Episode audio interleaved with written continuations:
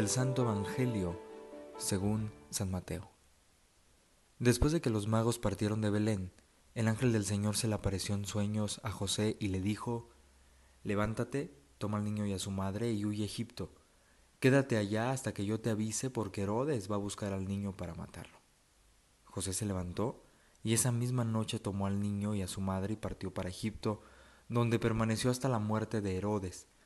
Así se cumplió lo que dijo el Señor por medio del profeta. De Egipto llamé a mi hijo. Cuando Herodes se dio cuenta de que los magos lo habían engañado, se puso furioso y mandó matar en Belén y sus alrededores a todos los niños menores de dos años, conforme a la fecha que los magos le habían indicado. Así se cumplieron las palabras del profeta Jeremías.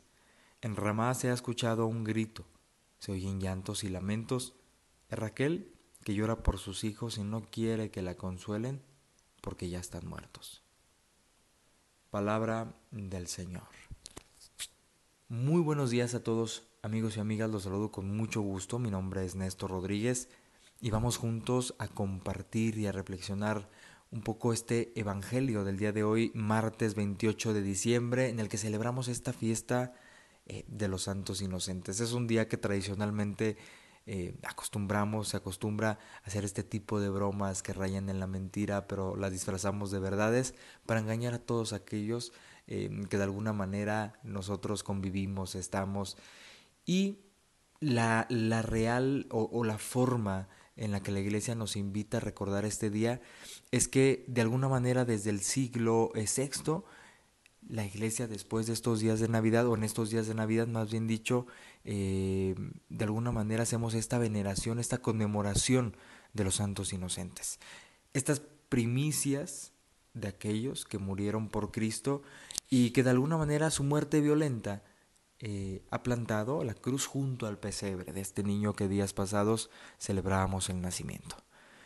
Estos niños inocentes de los cuales el Evangelio nos hace el día de hoy eh, esta narración, lo dejan claro, pero también quisiera que pusiéramos nuestra atención en José y también en estos reyes, que de alguna manera hacen un ejercicio muy difícil de discernimiento para poder descubrir esa voluntad del Señor que a veces intentamos, e intentaron ellos y nosotros, tratar de de acercar a nuestra realidad, de hacer la obediencia, de hacer la experiencia.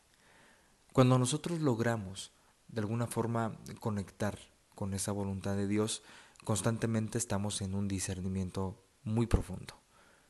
A José necesariamente está en este momento en el cual su vida corre peligro, la de mismo Jesús, la de María, y le lleva a tomar una decisión que evidentemente puede cambiar el rumbo de lo que tenían dispuesto.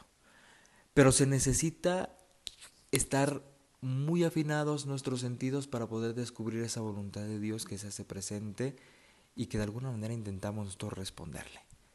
José, al cual, al cual el ángel del Señor en sueños eh, se le aparece y le da esta indicación, ha tenido, si ese mensaje divino, si esa revelación, pero a la vez lo ha conjuntado con su razonamiento, con su voluntad, con su misma experiencia y ha hecho que esta voluntad de Dios y su misma inteligencia sean una sola para cumplir esta encomienda que de parte del Padre tenía. Los mismos reyes, al descubrir esa sutileza en la cual Herodes tal vez trataba de persuadirlos para lograr un cometido, han tenido también que hacer un ejercicio de discernimiento en el cual como dice el Evangelio, lo lleva después a tomar otro rumbo y otro camino.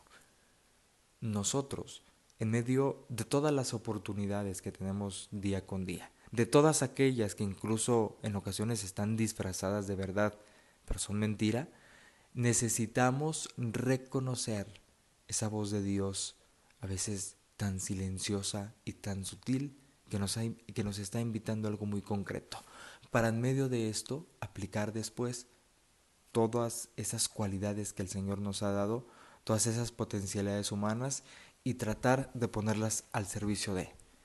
No podemos y no debemos separar una cosa de la otra. Sí, la fe nos ayuda a tratar de entender el plan de Dios en nuestra vida, pero necesitamos utilizar y saber discernir mediante nuestra inteligencia, mediante nuestra voluntad, mediante nuestro razonamiento, aquellas oportunidades y posibilidades que siempre se muestran. Ojalá que el día de hoy le pidamos al Señor que nos conceda esta gracia de poder descubrir y atender a esa voz que en el silencio, en la sutilidad y a veces en el caos de nuestra vida, el Señor nos pide algo muy concreto. El Señor nos pide que sigamos tal vez salvando a muchos inocentes. El Señor nos pide que tal vez vayamos por otros caminos en los cuales evitemos el peligro propio y el de los otros. Que el día de hoy todos estos santos inocentes a los cuales encomendamos en la iglesia puedan también ser luz y a la vez ejemplo para nosotros de que en Cristo siempre estará nuestra fortaleza y en aquel que nos llama y nos da la vida está siempre una esperanza nueva y una oportunidad cada día de poder obedecer y emprender ese camino que nos lleve hasta la patria eterna. Yo soy Néstor Rodríguez y esto fue Jesús para los Millennials. Nos escuchamos. Hasta la próxima.